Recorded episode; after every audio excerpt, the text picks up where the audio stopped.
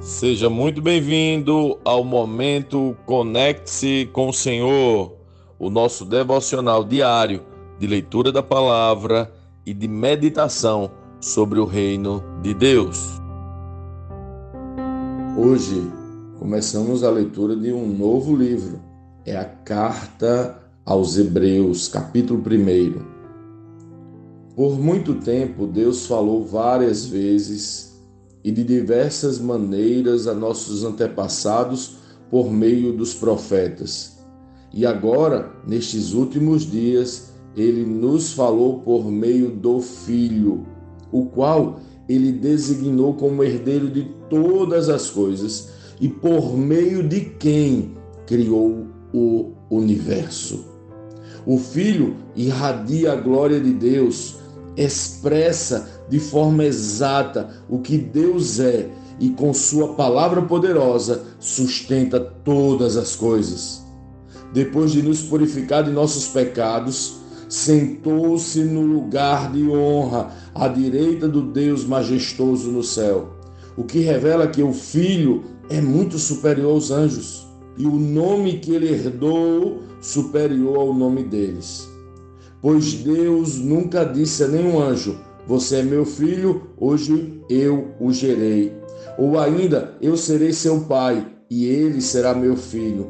E quando ele trouxe seu filho supremo ao mundo, disse que todos os anjos de Deus o adorem. A respeito dos anjos, ele diz: ele envia seus anjos como os ventos e seus servos como chamas de fogo. Mas ao filho ele diz: teu trono, ó Deus, permanece para todo sempre. Tu governas com cetro de justiça. Amas a justiça e odeias o mal.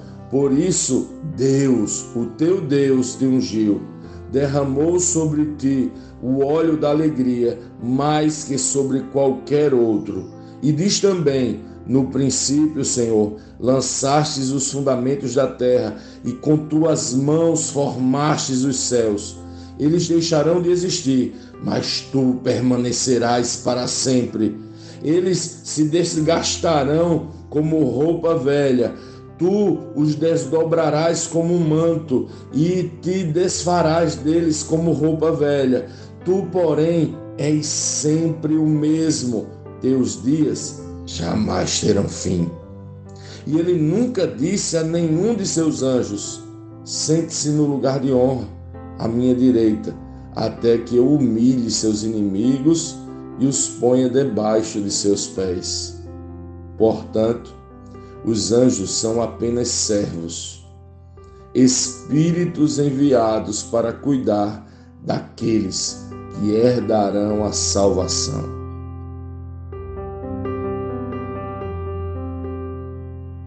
Lendo este capítulo de hoje, nós precisamos responder: como Cristo lê esse texto? O que aprendemos nele? E que aplicações práticas esse texto deve trazer para as nossas vidas?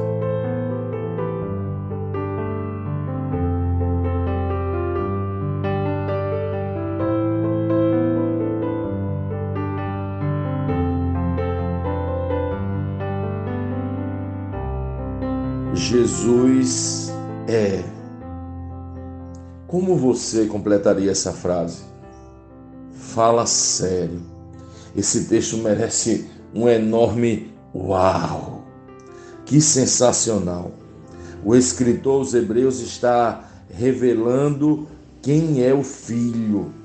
Você faz ideia quem o filho é? Quem é Jesus? Eu sinceramente penso que muitas pessoas, mesmo sabendo da história de Jesus, não têm suas vidas transformadas porque não conhecem plenamente quem Jesus de fato é. Pensam que Jesus é um mestre, um rabino, um bom homem, um magnífico profeta, um líder religioso e por aí vai. Não, nenhum destes bons adjetivos revelam exatamente alcançam exatamente a essência de quem Jesus de fato é. Podemos dizer que são verdadeiros, mas não expressam completamente a verdade. O escritor aos Hebreus revela que foi por meio do Filho que o universo foi criado. Você faz ideia do que isso significa? É aceitável ver Jesus como um profeta, um mestre ou um sábio, mas aquele que nós crucificamos com nossos pecados é o Criador do universo. Você percebe a dimensão, o impacto desta revelação do escritor aos Hebreus. O escritor diz que o Filho irradia a glória de Deus e expressa de forma exata o que Deus de fato é. Há alguns dias lemos em Marcos que crucificaram Jesus. Ele deixou discípulos para espalhar as boas novas e vimos o registro de Lucas em Atos dos Apóstolos, quando estes discípulos ganharam o mundo, foram mortos, passaram riscos, renunciaram suas próprias vidas para apresentar o Evangelho, morrendo por esta mensagem. Fica mais fácil entender agora a fidelidade daqueles homens. Eles descobriram que Jesus era o Criador do universo e que ele irradiava de forma exata quem Deus é. Sim, morrer por um mestre, um profeta, ou um sábio é difícil de entender, mas eles estavam morrendo por um Deus. Paulo vai dizer em outra carta que tudo que se pode conhecer de Deus se vê em Jesus. Quando conhecemos a dimensão de quem Jesus é, não há espaço para mais nada. Não há espaço para outros senhores não há espaço para religião, não há espaço para outra alegria. Ele ocupa todos os espaços de nosso coração e de nossa mente. Jesus é o Criador do universo. Por isso, o escritor aos Hebreus faz questão de revelar que os anjos são menores que o Filho e não há ninguém em nenhuma parte que se possa comparar ao filho. É impressionante. E quando você para para pensar sobre isso, você percebe as consequências e os impactos que esta verdade nos anuncia. Esse Criador do universo escolheu nascer como homem, ser criado, ter uma mãe e um pai humano e, portanto, pecadores, ter irmãos irritantes, padecer de fome e sede, ser torturado e humilhado, ser crucificado. Por quê? Para revelar o seu grande amor, o grande amor de Deus. Fala sério que impacto isso pode gerar em nossas vidas. Que Deus é esse, meus amigos. Que Deus incrível é esse. Quanta humildade, quanta misericórdia, quanto amor. Como o Criador do universo pode se colocar como criatura para padecer nossas dores desta forma.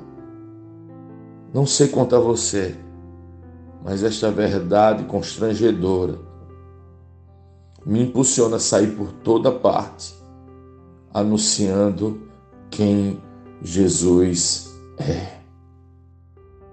Quero deixar um desafio para você. Que tal você anunciar a pelo menos uma pessoa hoje quem Jesus de fato é?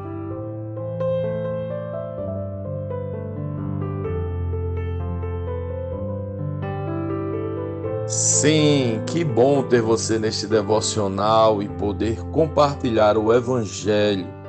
Mas, como sempre dizemos, o texto de hoje o texto de cada dia tem muito mais para oferecer, muito mesmo.